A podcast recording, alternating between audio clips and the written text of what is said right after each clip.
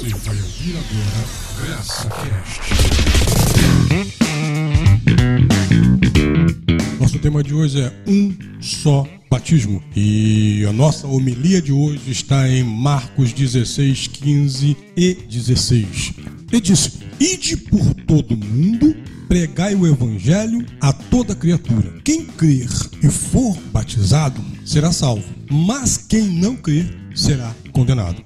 Nosso tema de hoje é um tema complicado, é um tema que gera debates, é um tema que a religião não aceita, porque esse tema, como todos os outros temas da graça, ele tira a responsabilidade do homem em respeito à salvação e crer na soberania de Deus. O Evangelho da Graça é o Evangelho que crê na soberania de Deus. Isso significa dizer que o homem não tem participação alguma na sua salvação.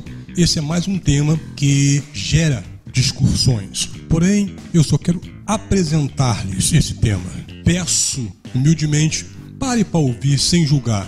Pare para ouvir e ver se tem cabimento mesmo, se tem base bíblica para isso e tu aprenda no espírito. A pergunta que eu faço é o seguinte: na religião, ela diz que você tem que primeiro batizar na água, depois que você batizar na água, passar pelas águas, você tem que buscar um outro batismo.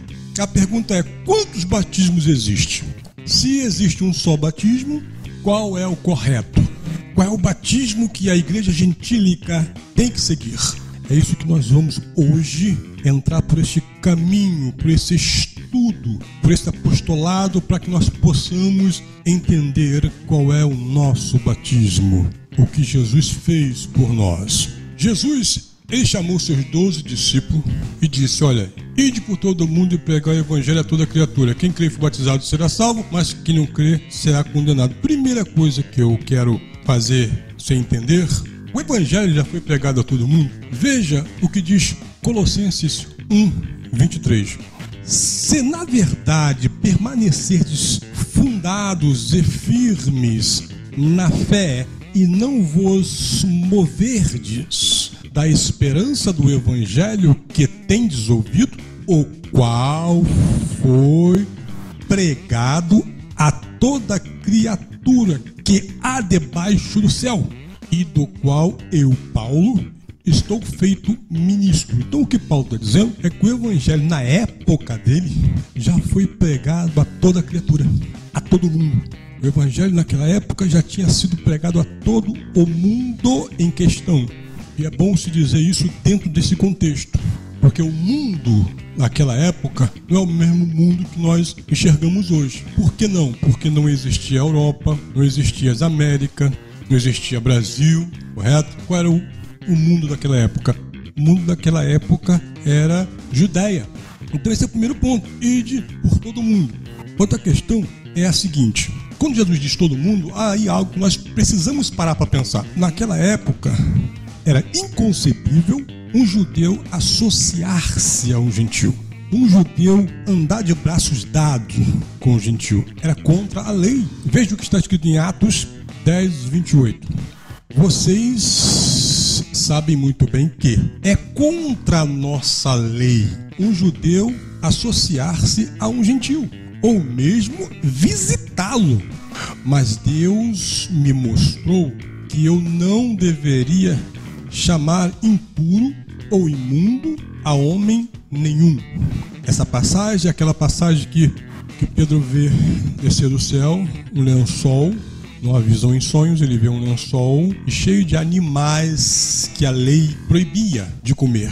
E a voz disse para ele: Levanta, mata e come.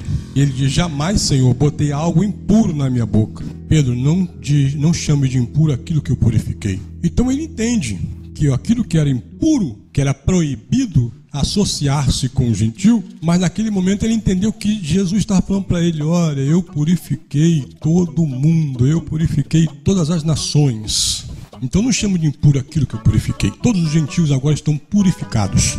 Então, se era contra a lei, Jesus, como veio debaixo da lei, jamais Jesus diria assim: Olha, ide aos gentios, ide por todo mundo, judeus e não judeus Jesus nunca faria isso. Olha bem, veja bem o que está escrito em Mateus 10, 5. Jesus enviou 12 e lhes ordenou, dizendo: Não ireis pelo caminho dos gentios. Não irei pelos caminhos dos gentios. Não se meta com o gentio, porque é contra a lei. Na lei de Moisés não podia, um judeu não podia associar-se com o gentio. Então Jesus ele disse: olha, não, não irei pelos caminhos dos gentios, nem entrei na cidade de samaritanos, mas ide antes as ovelhas perdidas da casa de Israel.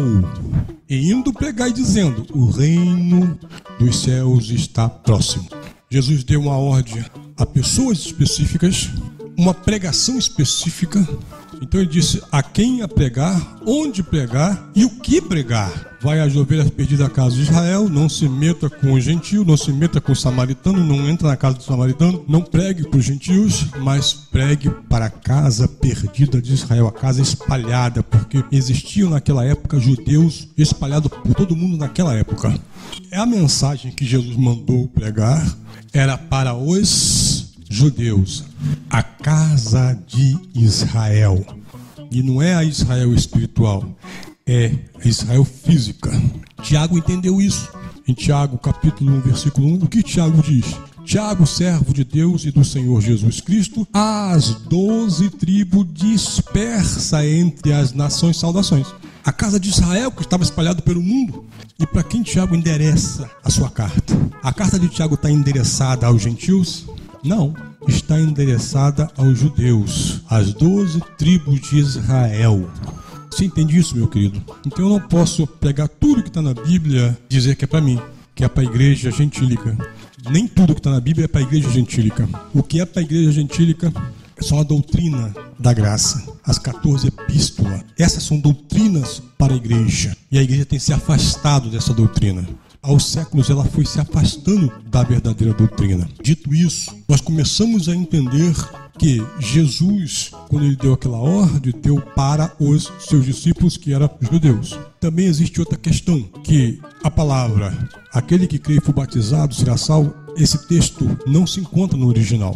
Esse texto passou a existir depois da Vulgata Latina, quando a Igreja Romana pega os textos que estavam escritos em grego, translada para o latim. Aí os pais da igreja, para afirmar uma doutrina, coloca quem, aquele que crê foi batizado será salvo. Mas qualquer um que gosta de estudar, que se esforçar um pouquinho, pesquisar, ele vai ver que essa frase não se encontra nos melhores manuscritos originais.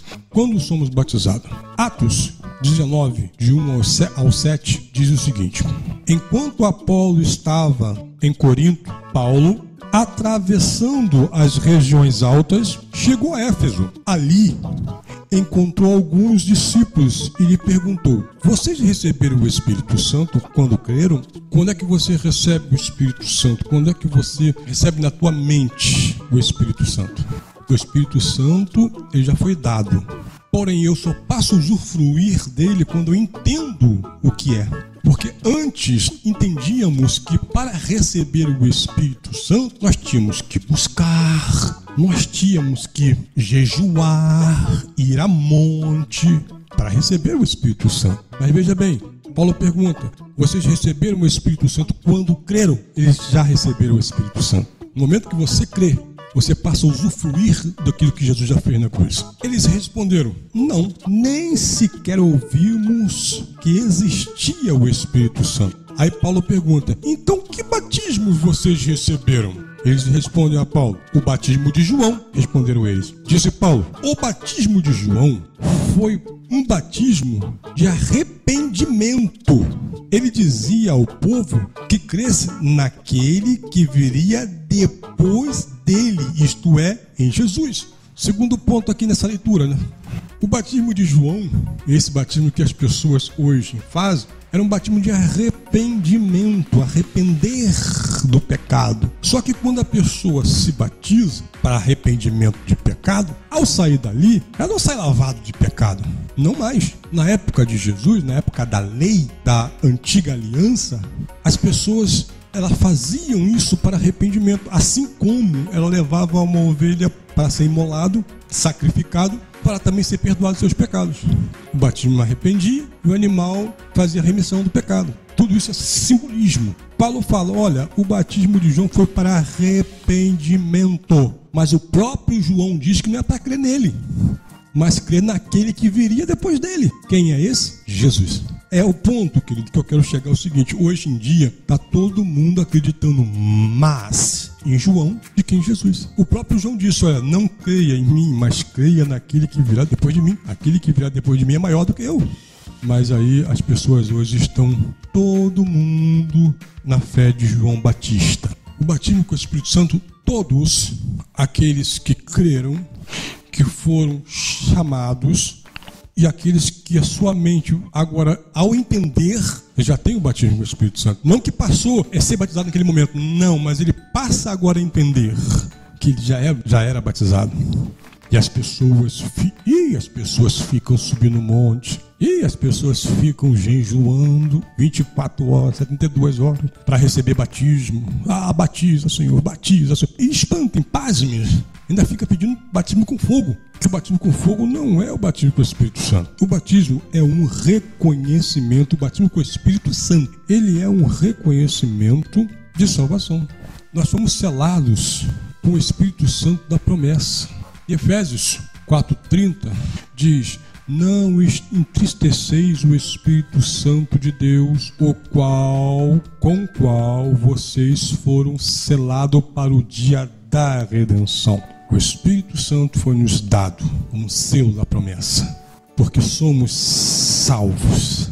Todos os salvos, todos os eleitos receberam o Espírito Santo da promessa. É um selo, é meu, foi selado. Por isso que esse selo ninguém quebra. O selo do Espírito Santo é um selo inquebrável. Ninguém quebra esse selo. Já fomos resgatados deste mundo e fomos selados. Somos uma carta fechada, selada. O Senhor nos resgata e nos sela com o Espírito Santo. Ninguém mais tira da minha mão. Estamos selados com o Espírito Santo da promessa. Aí você diz, mas Jesus se batizou.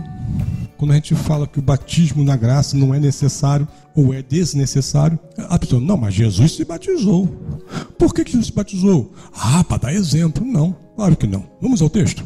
Marcos 3,11. Eu os batizo com água para arrependimento. Mas depois de mim vem alguém mais poderoso do que eu, tanto que não sou digno nem de levar as suas sandálias. Ele os batizará com o Espírito Santo e com fogo. João está dizendo que virá um mais poderoso, mais capaz do que eu. Esse batismo que eu estou dando a você aqui agora é um símbolo do arrependimento, mas virá um que batizará realmente, batizará de uma vez por toda. Você entende isso?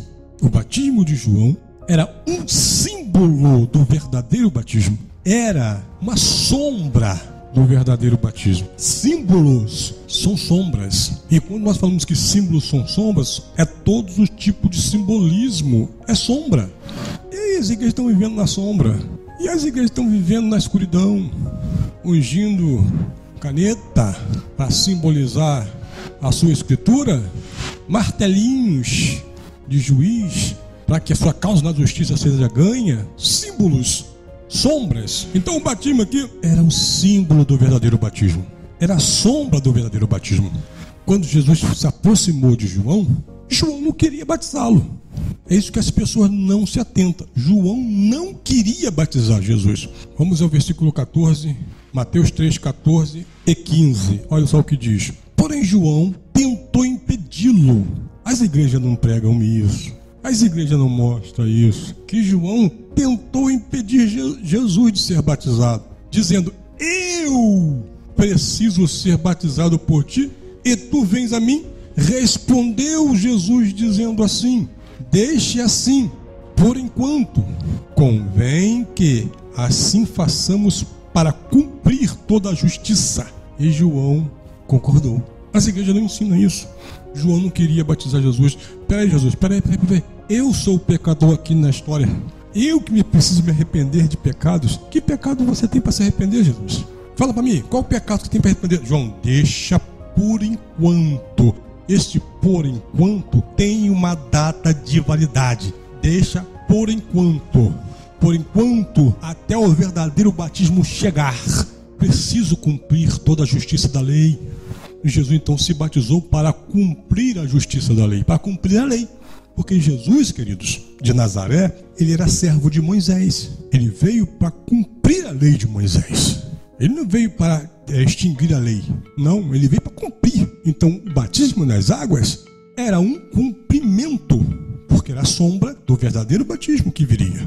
Isso as igrejas não ensinam, porque era preciso dizer: olha, você é pecador, você precisa ser batizado para sair de lá uma nova criatura. Meu Deus. Se aquele que se une ao Senhor é um espírito com ele, já somos nova criatura. Jesus me fez nova criatura quando morreu na cruz. Eu preciso entrar numa água, me banhar para ser nova criatura.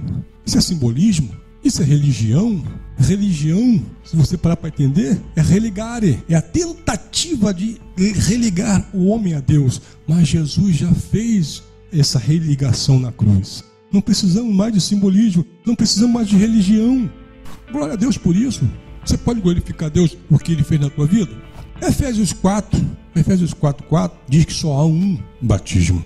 Diz assim, ó, há, há um só corpo, um só Espírito, como também foste chamado em uma só esperança da vossa vocação, um só Senhor, uma só fé, um só batismo um só Deus e Pai de todos, o qual é sobre todos e por todos e em todos vós.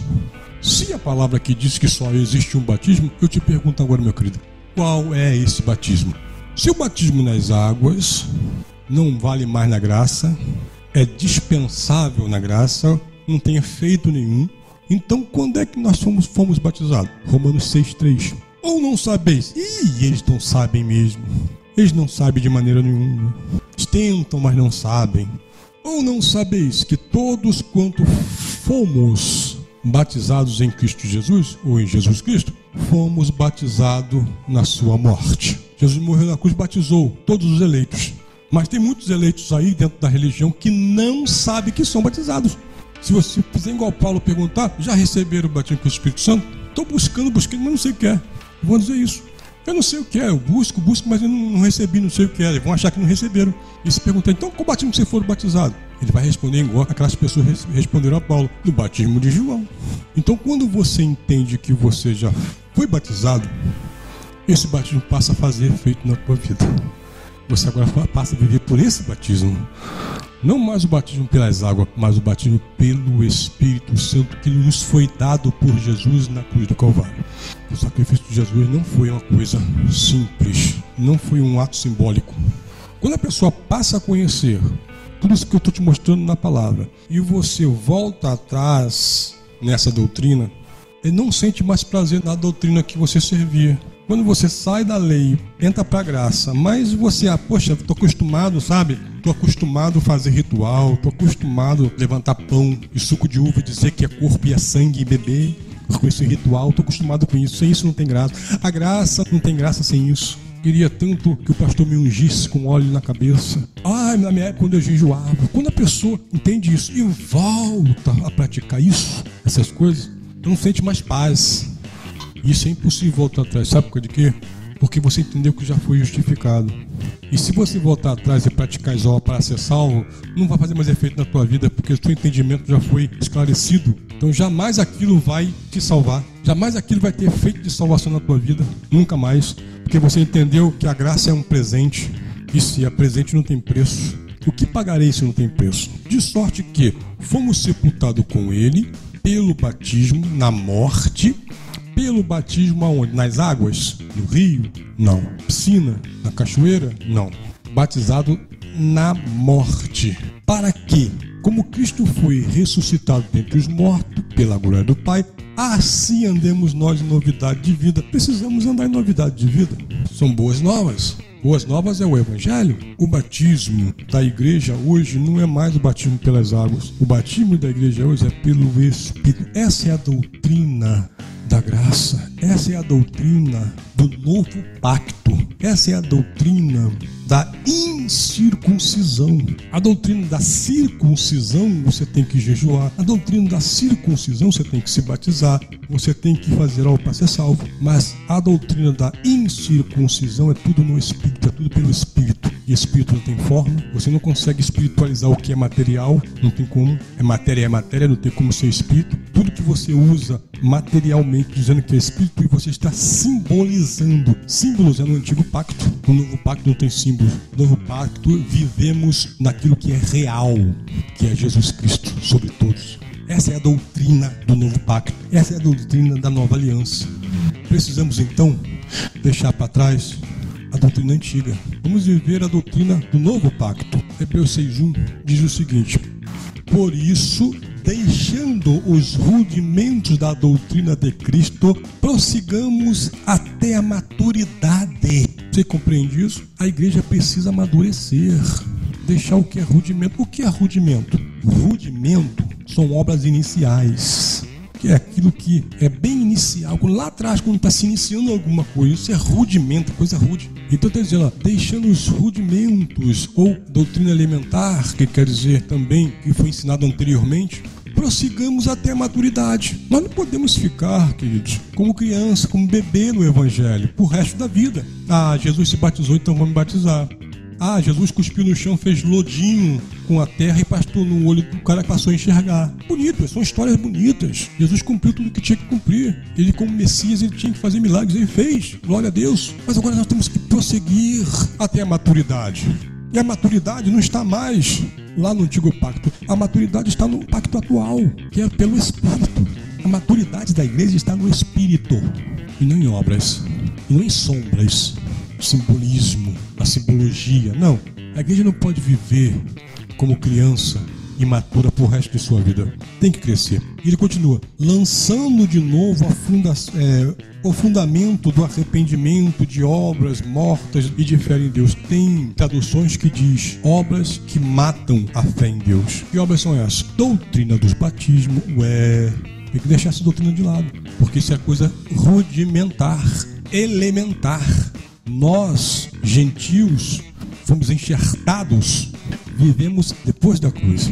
No lado de cá, você tem que deixar essas doutrinas elementares, essas doutrinas rudimentares. Por isso, deixando os rudimentos da doutrina de Cristo, prossigamos até a maturidade, não lançando de novo o fundamento de arrependimento de obras mortas e de fé em Deus, e da doutrina dos batismos, e da imposição de mãos, e da ressurreição dos mortos, do juízo eterno, e isto faremos, se Deus nos permitir. E isso também eu farei, se Deus me permitir. Qual é a primeira, o primeiro rudimento dessa doutrina? É o batismo em águas. Isso não faz mais parte do Evangelho, do Cristo ressuscitado. A imposição de mãos também é outra. Efésios 6, de 1 a 3, me dizendo, outro é a imposição de mão. Porque a imposição de mãos, ela é uma mediação entre o homem e Deus. A pessoa que põe a mão na, outra, na cabeça do irmão, ela está fazendo o quê? Uma mediação. É como se ela estivesse colocando a mão sobre o homem e outra mão sobre Deus, fazendo uma mediação. E só existe um mediador na graça de Deus: Jesus Cristo, homem. Não existe outro mediador. Por isso que essa doutrina de imposição de mãos tem que deixar de ser praticadas pelas igrejas. Não é uma doutrina da graça, é uma doutrina levítica, é uma doutrina da lei, da ressurreição dos mortos. Por quê? Nessa época, a doutrina da ressurreição dos mortos ficou famosa. E pessoas realmente ressuscitavam. Jesus ressuscitou Lázaro e outros Jesus conseguiu ressuscitar. E isso os apóstolos continuam fazendo. Mas em Hebreus 11, se você ler todo Hebreus 11, lá embaixo vai estar dizendo: olha, as mulheres que receberam seus mortos pela doutrina da ressurreição de mortos tiveram fins piores. Uns foram cerrados ao meio, perseguidos, apedrejados, então não adiantou nada ressuscitou para morrer de novo. Deixe essa doutrina de lado, é a ressurreição de mortos. Isto faremos se Deus nos permitir. Deixa eu dizer uma coisa para você. Você não vai se escandalizar, não? Nós não pertencemos mais a Jesus de Nazaré. A igreja gentílica não pertence mais a Jesus de Nazaré. Forte isso, né? Romanos 7, de 1 a 4, diz o seguinte: Não sabeis vós, irmãos, pois que falo aos que sabem da lei. De fato, Paulo falava ali não para qualquer, qualquer um, mas falava para as pessoas que entendiam da lei. Não sabeis vós, irmãos, que a lei tem domínio sobre o homem por todo o tempo que ele viver? Porque a mulher que está sujeita ao marido enquanto ele vive está ligado pela lei, mas morto o marido, está livre da lei do marido, de sorte que, vivendo o marido, será chamada adúltera, se for de outro marido, mas morto o marido, livre está da lei. Assim, não será adulta se for de outro marido. O que, que Paulo está falando aqui? Dando um conselho matrimonial? Não. Ele está constatando um fato da lei. Constatando que se a mulher é casada com o marido, se o marido estiver vivo e ela casar com outro, ela é adúltera, está adulterando, está em bigamia. Na lei ali era, é adultério. Casou com um e se ligar a outro, é adultério. Ele não está dando um conselho matrimonial, mesmo porque ele nunca foi casado. Então continua assim, olha só. Aí vem a explicação disso. Assim, meus irmãos, vós estáis mortos para a lei pelo corpo de Cristo, para que sejais de outro. Que outro? Aquele que ressuscitou dentre os mortos, a fim de que demos frutos para Deus. Então ele está falando de dois maridos. Está falando de uma mulher, que é a igreja, e dois maridos, o Jesus de Nazaré e aquele que ressuscitou. Nós não pertencemos mais ao marido antigo, a Jesus de Nazaré. Nós pertencemos agora àquele que ressuscitou e agora vive para sempre. Jesus de Nazaré morreu, o Cristo vive eternamente. Jesus de Nazaré deixou esse mundo. Cristo, ele ressuscitou e agora vive eternamente nos céus. Nós pertencemos agora a outro.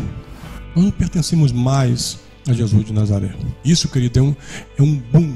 Isso é um, sabe, quando bate na mente, você entende. Eu tenho que seguir agora o Evangelho do Cristo ressuscitado. Eu tenho que entender agora que na graça tudo é pela fé, tudo é pelo Espírito. Na graça não tem mais simbolismo, cerimoniais, religiosos. Na graça não tem mais isso. Na graça agora é tudo pelo Espírito. O Espírito não é matéria. Nós não podemos fazer as coisas na carne e dizer que é no Espírito. Devemos deixar a doutrina de Jesus de Nazaré, porque precisamos avançar para a maturidade.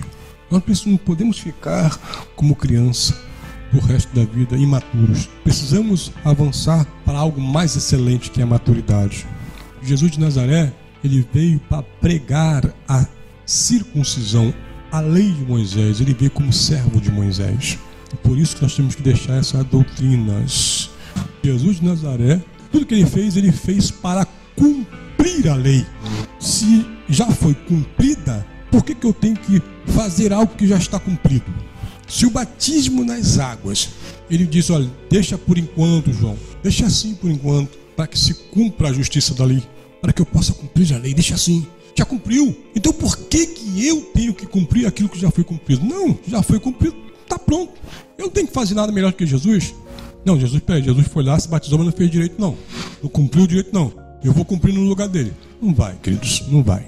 Há um só batismo e esse batismo não é nas águas. Esse batismo é no Espírito Santo. Graça e paz para você e que essa palavra da graça ela possa entrar no teu entendimento. Que Deus ele ilumine os olhos do teu entendimento. Mídia Graça Cast